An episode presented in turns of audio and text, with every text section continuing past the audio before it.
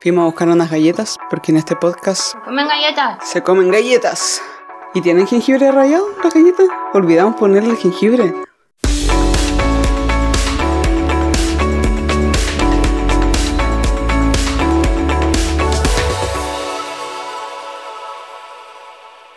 Hola, ¿cómo están todos? Bienvenidos al quinto episodio de Jengibre Rallado. ¿De qué vamos a hablar hoy día, Ani? Vamos a hablar del fracaso, el concepto del fracaso, la reticencia al fracaso, cómo superarlos y la historia, cómo se ha visto el fracaso en la historia. Sí, hoy día vamos a tener una nueva sección que se llama Momento Cultural. Sí. Bueno, quería hablar contigo sobre este tema eh, porque... Porque fracaso mucho. Porque fracaso. sí. sí, esa es la principal No. razón. Entonces siento que tengo ahora algo que decirle al mundo. sí, no, pero he tenido dos eh, fracasos como entre comillas eh, en mi examen de grado para eh, sacar el título de licenciatura en Derecho. Y claro, como que ahí me empezó a resonar el tema, comencé a investigar eh, cómo salgo de este funk, porque igual uno entra en esa especie de funk Claro. de soy penca, po. Y de cuestionarse. De cuestionarse. El por qué, cómo, qué hubiese sido, sí. Exacto. Y puede que uno también tenga como esa tranquilidad mental de hoy en realidad ya tranquila Pamela o Ani o persona X, tran- tranquilidad y como confianza en ti misma, Claro. o en ti mismo, pero En ti mismo. en ti misma, exacto. Pero está este miedo, y- o en mi caso me sucede, de como la percepción de la gente a tu alrededor, Exacto. como que cambia. Cuando uno no logra o no logra superar como un milestone Claro. en la vida. Y, y siento que eso me sucedió. O sea, sé que tengo el apoyo con- incondicional de toda mi familia, mis amigos, pero aún así está esa sensación de que siento que les fallé, aunque uno lo hace por uno mismo, Exacto. Pero igual, no sé por qué está esa sensación. Yo creo que es porque la gente pone expectativas en lo que tú debes hacer. Como que se adueña, entre comillas, de tu, de tu actividad. Por ejemplo, tú ahora tienes que dar el examen de grado. Y toda la gente a tu alrededor como que nos, nos hacemos parte del, de tu trayectoria hasta que llegue a este paso. Y mucha gente a pesar de que entiende que es algo tuyo, de que es algo que tú tienes que hacer, que tú estás haciendo por ti, y que meramente uno puede apoyar desde como la buena onda y el cariño, Claro. eh, también hay gente que no hace este proceso mental, sino que como que se adueña de esto. Pues entonces, si no te va bien, como que siente que le fallaste a ella, porque poco menos que está tan investido en, en- en- invertido en la situación que, que cree que eh, le debes algo también. Sí, y entonces, Entonces, en realidad... tú, tú dices que nos debemos algo mutuamente. Claro, en el, en el sentido como desvirtuado del asunto, porque técnicamente no le debes nada a nadie, tú estás dando tu examen por ti, por tú terminar tu carrera. Claro. Sin embargo, la gente que no procesa esto de la mejor manera o de una manera correcta, entre comillas, se siente que le debes algo por todo el apoyo que te está dando. Claro. Y que igual yo siento que la gente lo hace inconscientemente. Claro, porque una manera Mm. errónea de procesar el asunto, porque no tiene... Mm, no tiene este concepto de esto es tuyo para ti, yo solamente apoyo desde afuera. Claro, puede ser por esa razón. Entonces, eh, un poco mm, por esa experiencia mía que sucedió, eh, sentí que tenía que como salir del funk Claro. y, y fue difícil el proceso, pero logré recomponerme con la ayuda de with a little help of my friends. Así que por eso estamos hablando de este tema. Así es. Sí, y investigamos un poco más eh, y sacamos distintas como conclusiones. Así que de eso les vamos a comentar esta vez. Exacto.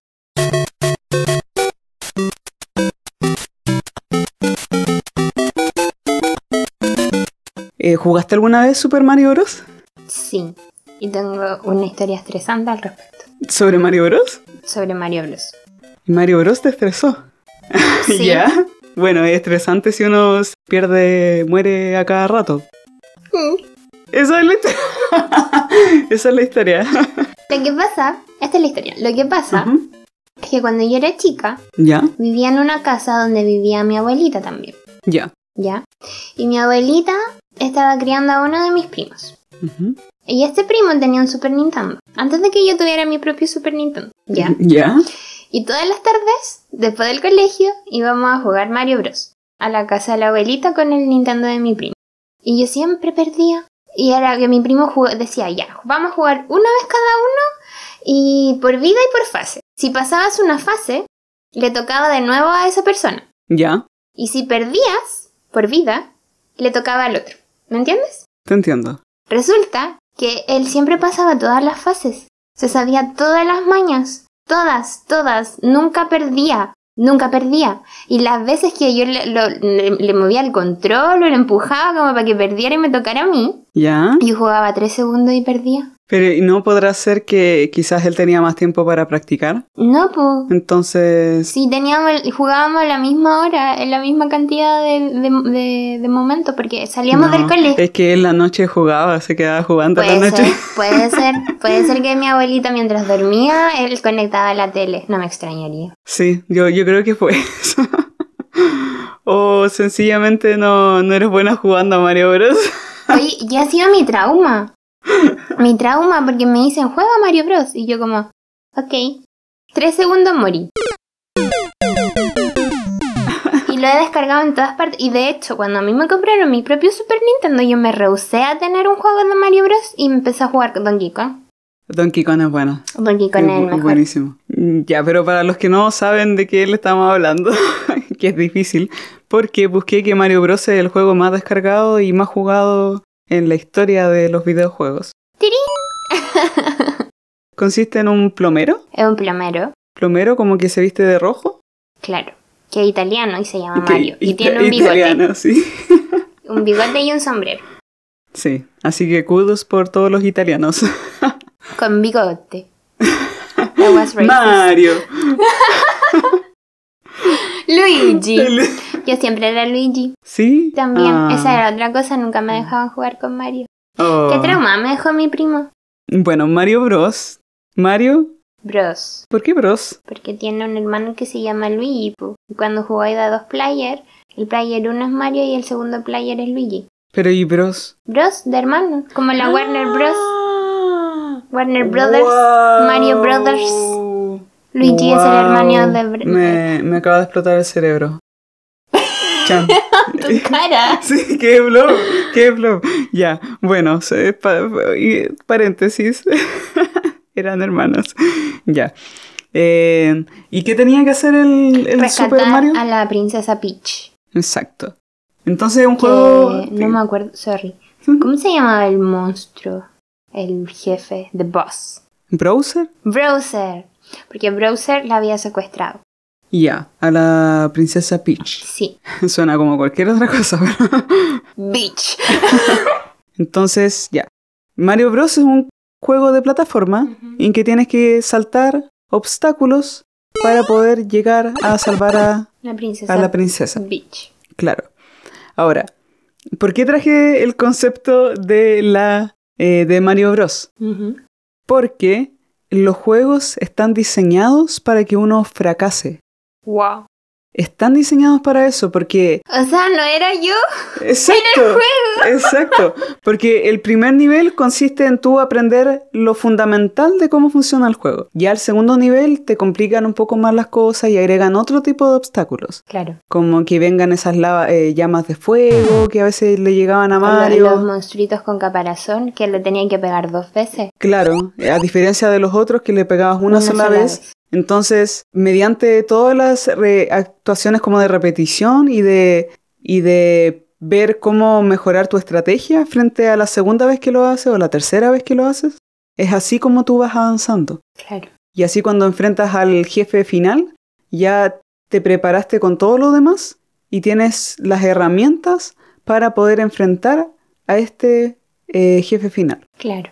Pero entonces, por eso quería traerlo a, como a la conversación, porque lo que te enseña eso es que el fracaso finalmente es algo positivo, Porque te permite aprender. te permite aprender. Si, Si fuese un juego donde tú no puedes morir o, o, no existe como niveles de dificultades y es siempre como igual, sería en primer lugar un juego fome. Yo no me gustaría jugar un juego así. Y segundo, no, no hay una eh, aprendizaje. Claro. No tienes que aprender nada porque aprendes la mecánica del juego una vez y listo. No hay ninguna otra nueva mecánica. Exacto.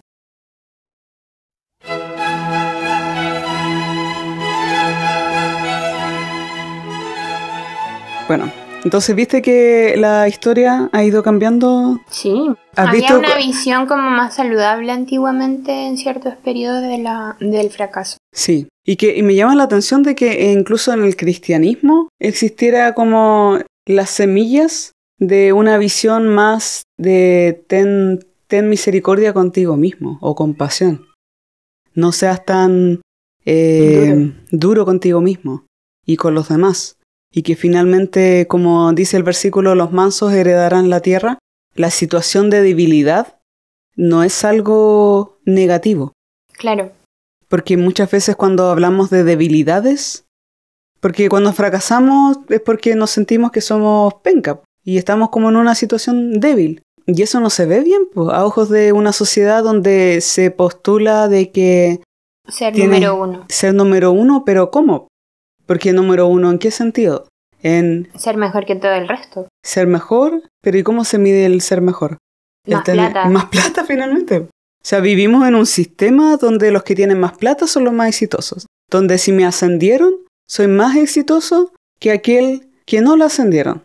¿Y por qué ascendieron? Porque tienes otro título, otro cargo, pero a la vez porque te pagan más dinero. Claro. Porque si no, ¿cuál sería la gracia de que te ascendieron? Exacto. Lo otro que iba a decir yo es que esa frase de los últimos serán los primeros, Ujú. Como que se usa como de premio de consuelo cuando en realidad tenía que ser la premisa. Sí, porque el, el reino de los cielos o el reino de Dios en el cristianismo está va fundado en esa como pilar de que los últimos serán los, primeros. Exacto. Pero ahora es como, ya pucha, perdiste, ya no importan, los últimos serán los primeros. Como, Claro. no hay por ti, toma esta frase para sentirte para mejor. sentirte mejor, claro, como frase motivacional. Claro, o como para dejarte tranquilo en, el, en tu fracaso. En el fracaso, claro.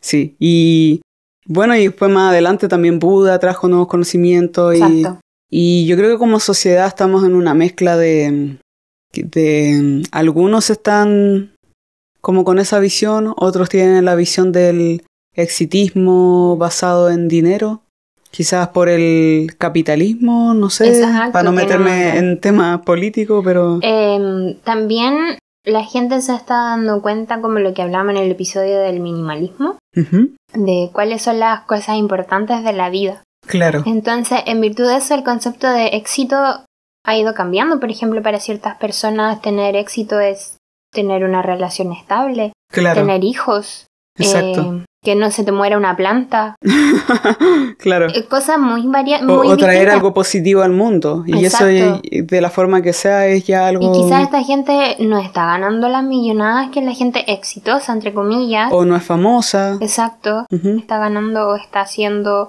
o no es reconocida, no, es, no tiene el mayor número de followers. Claro, en un mundo donde estamos inmersos en las redes sociales. Claro, porque se también se te mide el network según tu presencia virtual. po. Exacto. Y eso es la, en muchas partes de la sociedad es lo que genera las castas, porque estamos también en una sociedad de castas donde si no estás cumples ciertos estándares, Claro, eres una, un paraya. claro, exacto.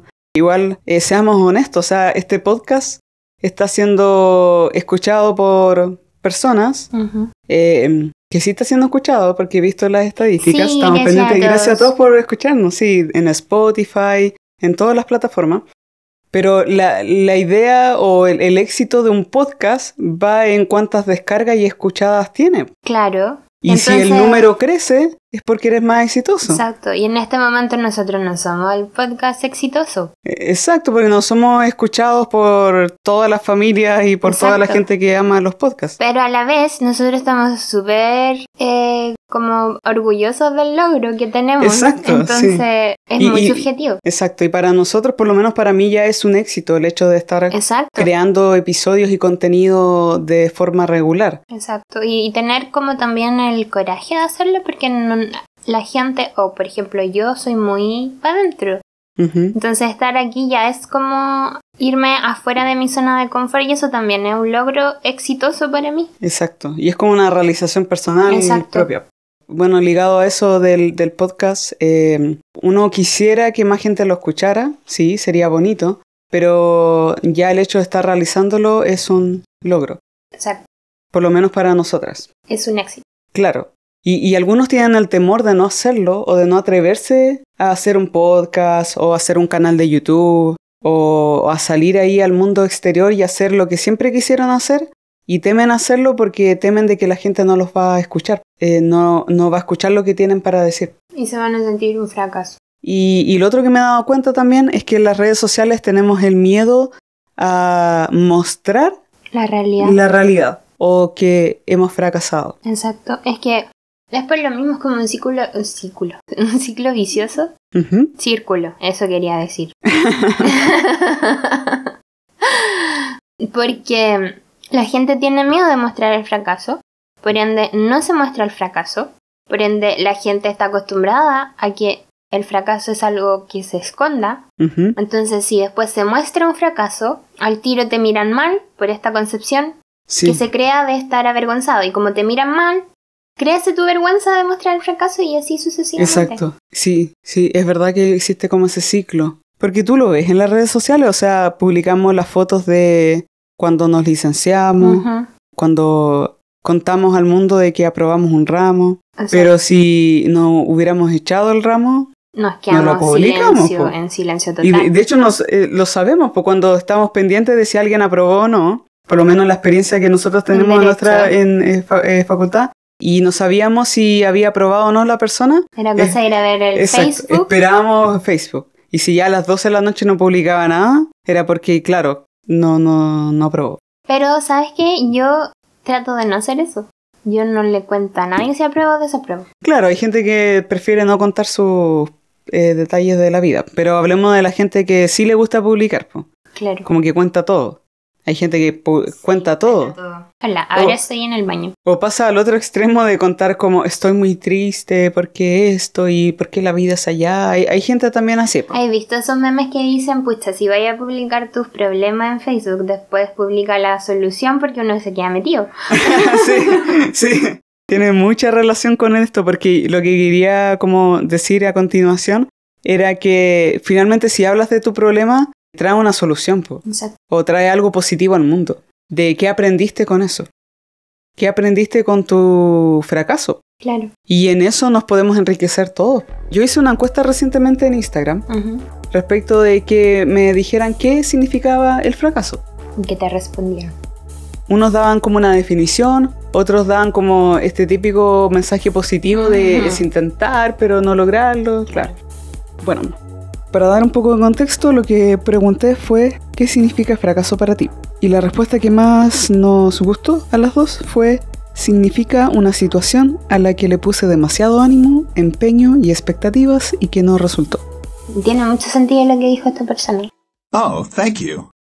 tenemos dentro de nosotros como esta visión de que podemos superar el fracaso, ¿no es cierto?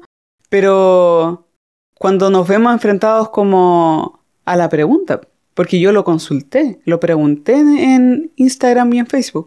Claro, pero a las personas no les nace decir, oye, hola, fracasé. Exacto, eso. Muy pocas personas, o sea, hay gente que lo hace y que es súper bueno. Por ejemplo, salió un reportaje que es muy conocido de la escritora de Harry Potter. Sí, Y ella ha contado a la todo el rechazaron mundo. en muchas, eh, ¿cómo se llama? Editoriales. Ujú. Y ha contado su experiencia y la gente se ha sentido enriquecida hasta el día de hoy. Pero Por igual esa hay experiencia. un dejo ahí de que ella contó su experiencia de fracaso una vez que ya estaba en el éxito. Sí, eso sucede mucho. Porque tendemos a hablar de nuestros fracasos solo si logramos llegar a un éxito Exacto. o logramos superar el fracaso. Claro, y ahí es donde viene el mensaje motivacional de como, hoy lo Tú lo intenté puedes lograr". 50 veces y lo hice a las 51, vamos que se puede. Exacto. Pero si lo estáis haciendo 100 y a las 100 todavía no lo hay logrado, no, no estáis al lado diciendo, oye, lo logré. O sea, oye, lo estoy haciendo 50, 100, 30, Exacto. 1500 veces. Y en parte por eso yo quise como salir de la norma y hacerlo cuando aún no he logrado superar mi meta, que es aprobar el grado. Claro. Yo aún no lo apruebo, estoy en proceso. Y yo aún no egreso. Y aún así queremos contar nuestra experiencia de cómo nos sentimos y de hablar del fracaso. Y es también por un Y creo tema... que es saludable también porque no toda la gente está en ese espacio de ya llevan 10 años intentándolo. Y que, claro, que les hable a alguien que ya lo logró, es como ya bacán por ti, o sea, es esperanzador. Pero Claro. ¿por qué no dar el mensaje Alguien que está en la misma. a alguien que está en la misma situación? También es importante como tener esta idea de no tener miedo de expresar tus fracasos y tus falencias porque también te ayuda a vivir tranquilo. Porque si tú lo consideras como algo de lo que estar avergonzado y algo que tienes que esconder, estarías ocultando una gran parte de tu vida porque sería si- significaría que gran parte de tu vida es algo de que estar avergonzado. Cuando eso es súper poco saludable de sentir lo que uno tiene que tratar de hacer es sentirse lo mejor posible, o sea, ojalá que todo el mundo estuviera viendo arcoíris y flores.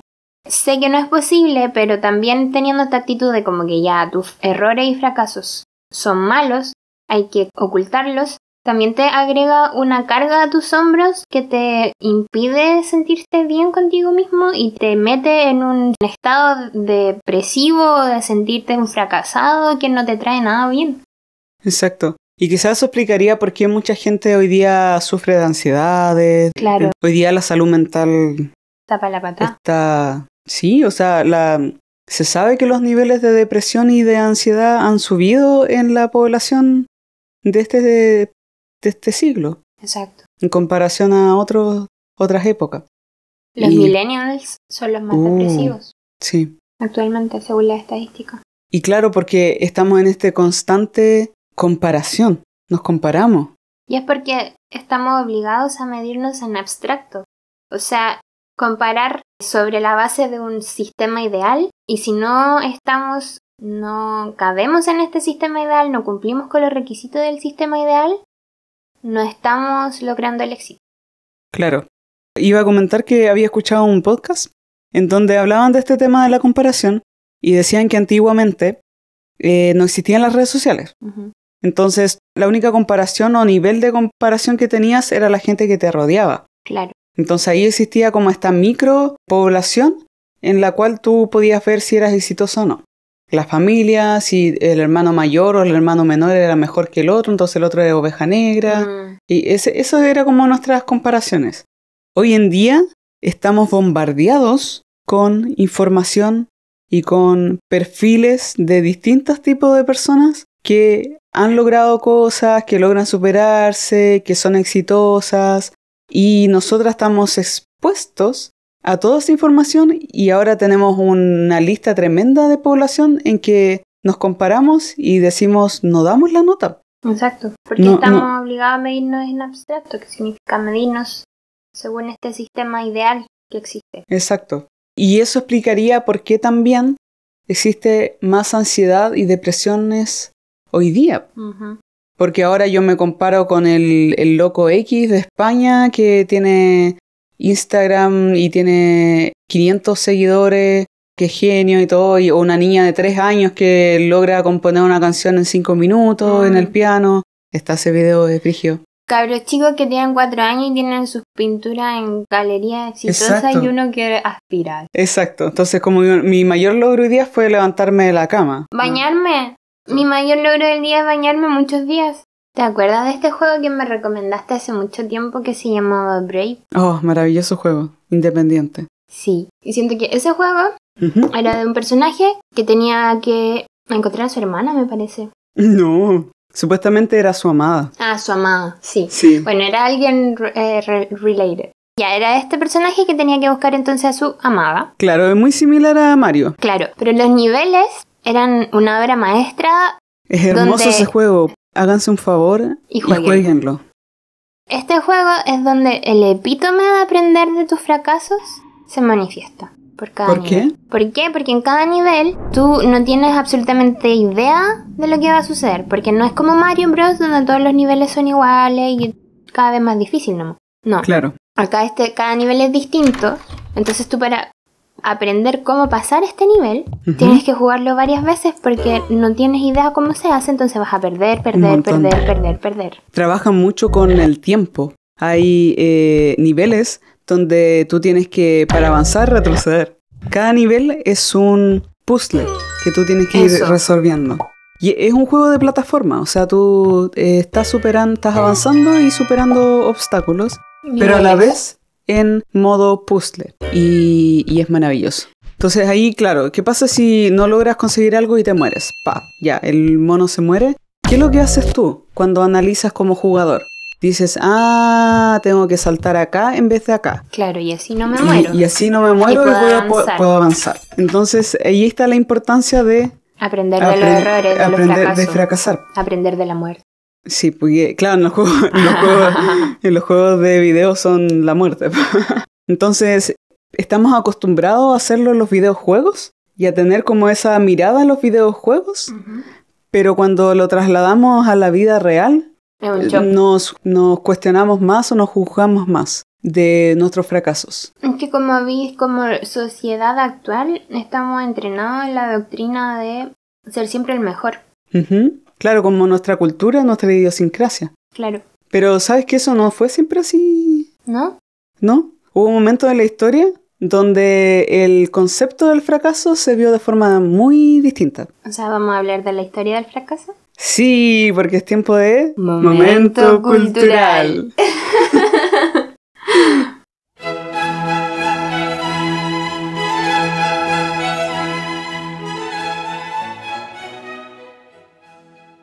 Atenas 429 a.C. Era la premier de la obra Edipo del Rey por Sócrates, la historia de un hombre honorable, capaz y muy habilidoso que de todas formas destruye su vida de una forma catastrófica. La tragedia griega fue diseñada para mostrar a la audiencia que cosas terribles pueden y suelen suceder a buenas personas. Por lo tanto, debemos permanecer comprensivos y gentiles frente al fracaso. También amaban la historia del ejército espartano en la batalla de las Termopilas. Solo 300 espartanos contra el ejército persa de más de 2.000 hombres. Y pese a ser derrotados, su fracaso fue visto como un acto profundamente noble. Puedes perder y ser bueno. Esa era la moral. Roma, 46 a.C. Los romanos adoraban el éxito, creían que el éxito del presente es todo lo que importaba.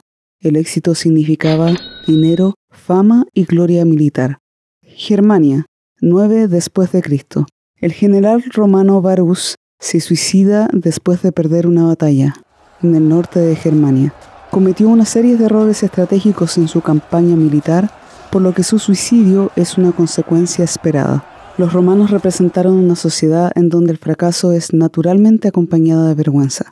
Cuando grandes cosas terminan mal, simplemente debes matarte. No hay excusa. Galilea, 30 después de Cristo. Un carpintero llamado Jesús exponía un mensaje que luego se conocería como el Sermón de la Montaña. Le enseñaba a sus discípulos, Bienaventurados son los mansos porque ellos heredarán la tierra.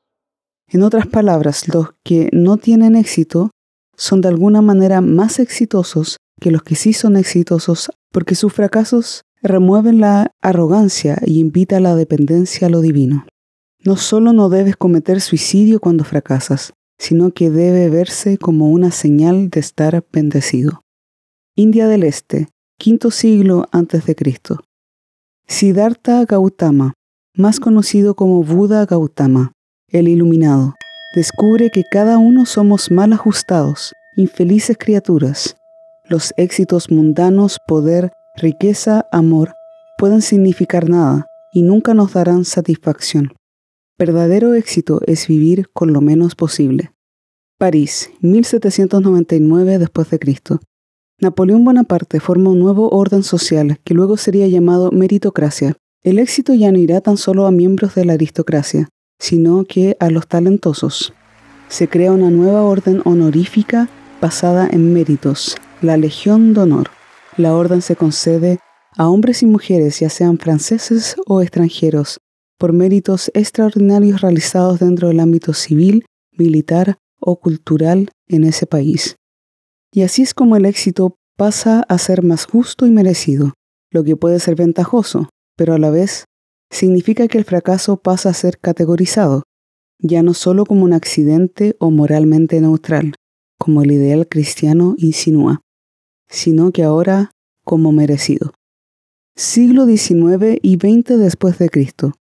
Tema recurrente en el arte y la sociedad de la época es que el genio es inicialmente rechazado por la sociedad, pero eventualmente pasa a ser aceptado y celebrado, a veces después de su muerte. Esto es lo que le sucedió, entre otros, a Vincent Van Gogh, Janis Joplin y Steve Jobs. Nueva York, 1987. La revista de economía Forbes publica su primera lista de las personas más ricas del planeta. La lista tuvo una gran aceptación y trajo una interesante aplicación a la idea del sueño americano, de quien es más rico termina siendo el primero. Entonces estamos expuestos a eso. Antes la gente no tenía esa exposición. Entonces no se cuestionaba tanto o no. Finalmente, aquí quiero llegar. Que nos eh, golpeamos y nos hacemos sufrir a nosotros mismos. Mm. Nosotros mismos nos castigamos. Porque antes era como ya éramos normal, éramos estándar al resto de toda la gente que nos rodeaba. Regular, claro. No somos ni más ni menos, ya somos bien. Promedio. Pero ahora con toda esta exposición, claro, nos decimos en realidad, soy penca yo, porque tengo 27 años y aún no logro salir de la U. Cuando hay, gente que ha logrado más y ha hecho un montón de cosas con 27 años solamente. Sí. Entonces, ahí está el tema de que nos ponemos como casi a... La mochila en la espalda que no nos corresponde cargar. Y nos golpeamos nosotros mismos y nos tratamos mal finalmente, no somos nanay con nosotros. Exacto. Y es también porque este sistema ideal como de lo que hay que lograr para ser exitoso es un sistema que no es equitativo porque no se mide en virtud de las circunstancias personales de cada persona. Cada persona es un universo que está viviendo circunstancias totalmente distintas por ende, no se puede medir con la misma vara el éxito de todas estas mismas personas porque están enfrentadas a cosas distintas, po. Exacto. Si bien el estándar social es uno y la sociedad se regula a sí misma y todas esas cosas filosóficas, es cierto, pero tampoco se puede perder de vista que individualmente cada persona está expuesta a una realidad de vida distinta. Sí. Que no te puede decir ya, por tener el mejor teléfono eres más exitoso. Pero ¿qué pasa si la persona estaba juntando toda esta plata porque quiere, no sé, irse a estudiar afuera? Y, no tiene, y eso le impide comprar el teléfono más nuevo. Claro. Entonces. Y después cuando se va afuera, la persona que tenía el teléfono nuevo envidia a la persona que se va afuera porque dice, oh, qué bacán, logró irse al extranjero. Exacto. y yo estoy aquí todavía en mi país. Entonces, me Es un ciclo eh, súper enfermo medirse con la misma vara que al resto no, no se puede. Uno, si tiene que compararse con alguien, tiene que ser con sí mismo. Sí. En el sentido de tratar de ser la mejor persona posible, pero por ti. Sí, es cierto. La historia nos enseña ya de que hemos cambiado nuestro concepto del fracaso. Y, y hay incluso ramas de la ciencia, del conocimiento, que exploran y desarrollan el concepto de fracaso de una forma que normalmente no estamos expuestos a ella. Como por ejemplo. En la ingeniería nos enseña de que existe otra forma de ver el fracaso. El fracaso es un elemento esencial en el diseño de ingeniería. Ya. O sea, ellos estudian como un elemento esencial en cómo ellos están construyendo el diseño de las cosas, el fracaso. Han aprendido de que el fracaso les enseña cómo mejorar mm. su proyecto para poder lograr el resultado que quieren lograr. Por ejemplo, la NASA. Si quieren lograr que la nave no se les reviente en el espacio, Ouch. Eh, lo que tienen que hacer es probar Todas las maneras en que puede explotar. Exacto. Todas las formas para poder lograr aquí en terreno, en la Tierra, ver de qué forma va a poder resistir la nave al efecto de gravedad en el espacio. También me entrega un mensaje súper importante que es que una cosa puede salir en millón de direcciones. Exacto. Por ejemplo, les voy a leer una cita de Henry Petrovsky, que es un ingeniero civil que ha explorado un montón el tema del fracaso. Entonces, él lo que dice es, las invenciones son exitosas solo hasta la extensión en que sus creadores correctamente anticiparon cómo un dispositivo puede dejar de funcionar según lo previsto. O sea, significa que analizan cómo van a fracasar. Exacto. Y ahí entra al, a lo que se denomina las teorías del fracaso, que es el estudio de cómo pueden fracasar. Claro, cómo algo va a salir mal. Cómo algo va, puede salir que mal. Finalmente salga, bien. Exacto. Entonces, si tienen un tipo de metal, tienen que ver cómo resiste ese metal a lo que quieren hacer que funcione, lograr, y ver cómo lo resiste.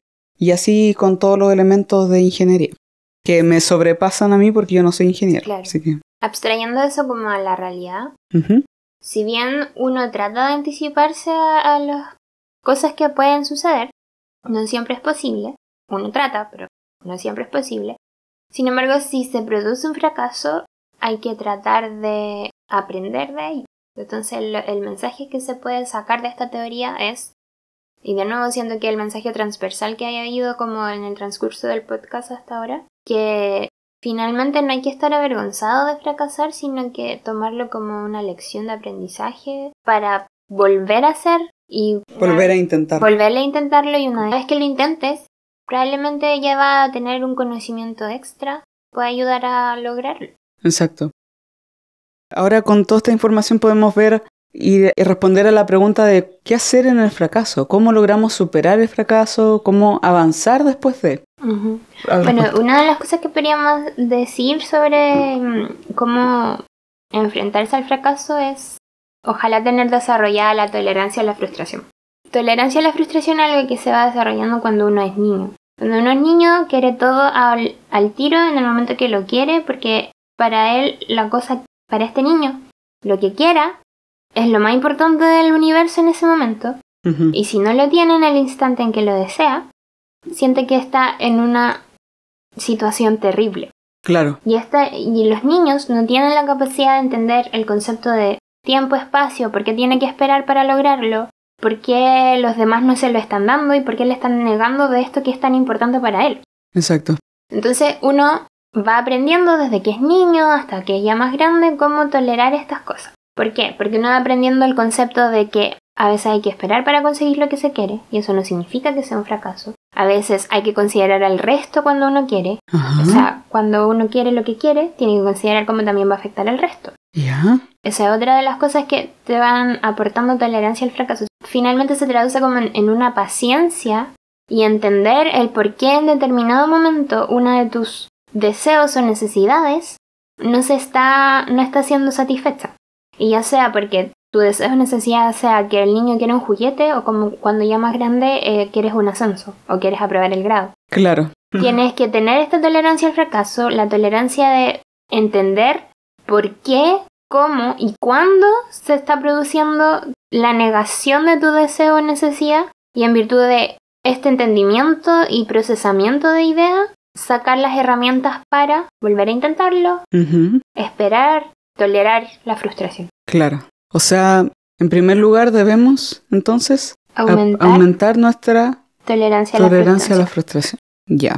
Por eso, porque es parte de la vida y no se puede evitar, solo hay que saber cómo manejarlo. Cómo manejarlo. Y en segundo lugar, ¿qué podríamos decir como de nuestra experiencia que podemos hacer cuando estamos en fracaso? Bueno, relacionado también es aprender de los errores. Ya. Porque ahí uno saca herramientas para entender el por qué se produjo un fracaso en primera instancia y qué es lo que no debe hacer igual. Exacto. Para mejorar.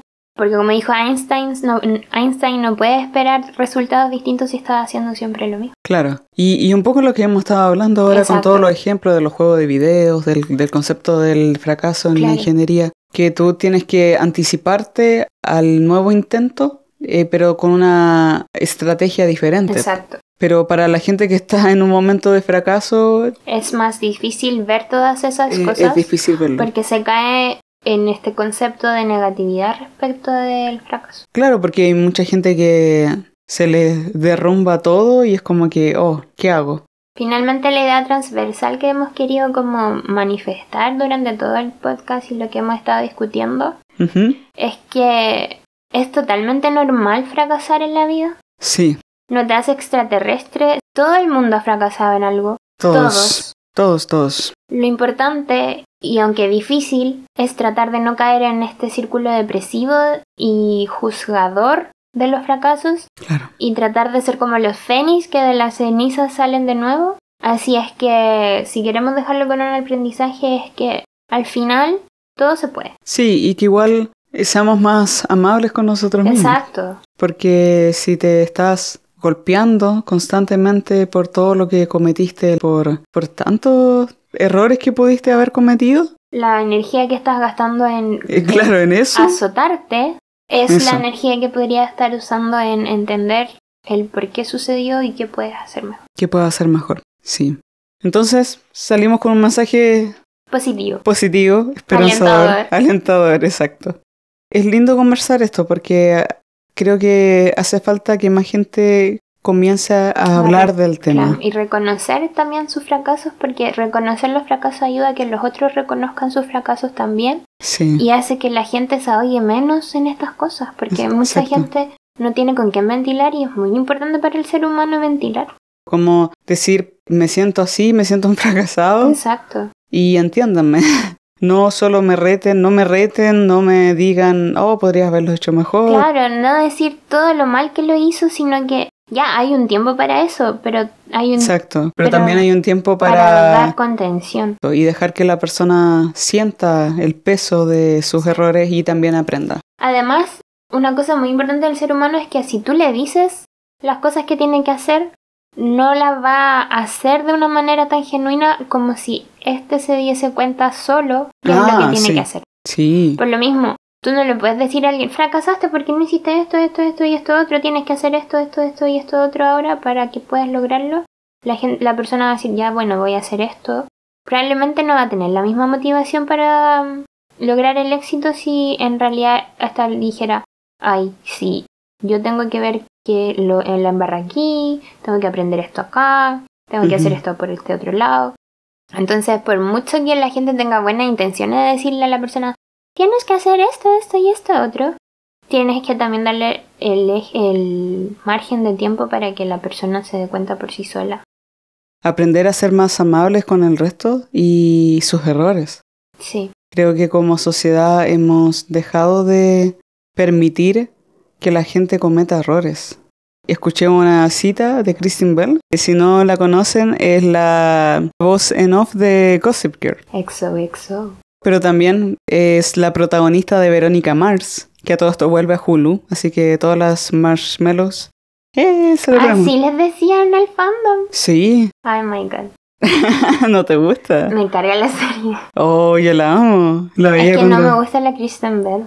No entiendo por qué. No sí, es súper adorable, es la persona más adorable que Que ahora conozco. estoy lo más bien viendo The Good Side. Pero en ese...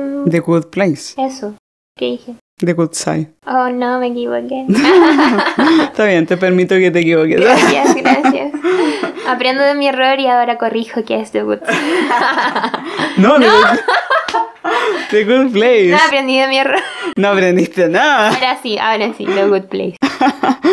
Bueno, ella dio una cita. Decía que no nos permitimos como sociedad cometer errores.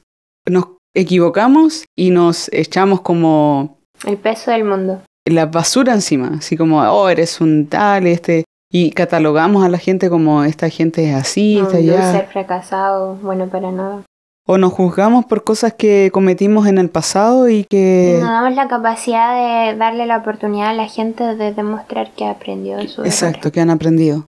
Yo puedo decir que he cambiado, yo cometí muchos errores con muchas de estas cosas, pero han pasado años y he ido aprendiendo y he ido mejorando como persona, o eso espero. Espero pensar, No. espero pensar que he ido mejorando como persona, ¿no es cierto? sí. Entonces, creo que es esa misma como mirada que tenemos con nosotros mismos, podríamos tenerla con los demás. Exacto. De que todos estamos en un proceso de, de ir eh, mejorando.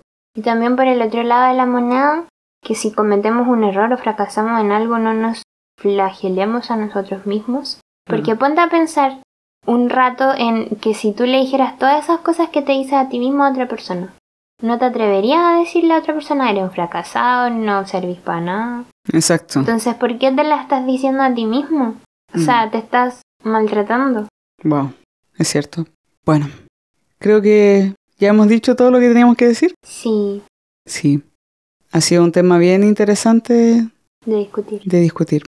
Quizás en el próximo podcast, ¿de qué podríamos hablar? No sé, no Tengo ganas de hablar ¿Ya? de lo... Esto es un sneak peek. Sí, pero no sé si viste el video que te mandé delante de la vida falsa que se muestra por las redes sociales. Ah, Perfect Illusion. Lady Gaga. Kind of.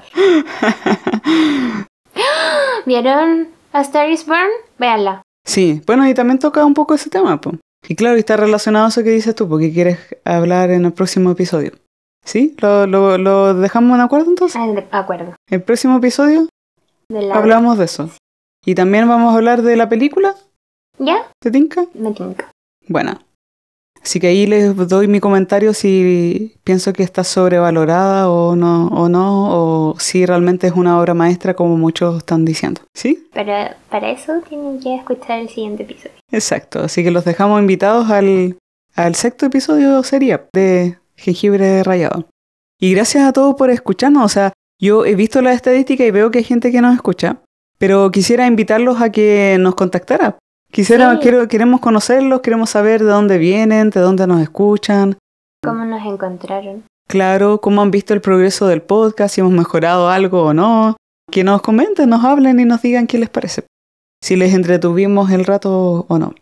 Sean nanay con nosotros, por favor, críticas constructivas. Queremos aprender de nuestros errores, Exacto. pero porfa, sean andas. Sean nanay, sí.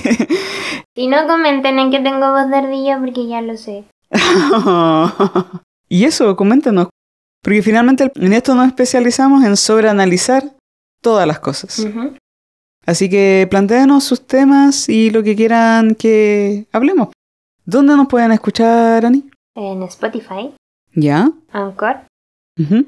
eh, iTunes, YouTube y en todas las plataformas disponibles. O sea, básicamente nos puede escuchar en todas las plataformas de podcast eh, que existen. Sí. Así que eso. Y terminamos nuestro podcast. ¿Cómo podemos terminar? No sé. ¿Podemos terminar comiendo galletita? Ya. ¿Te parece? Ya, entonces comamos galletita. Ajá. Adiós. Adiós, que esté muy bien. chao, chao.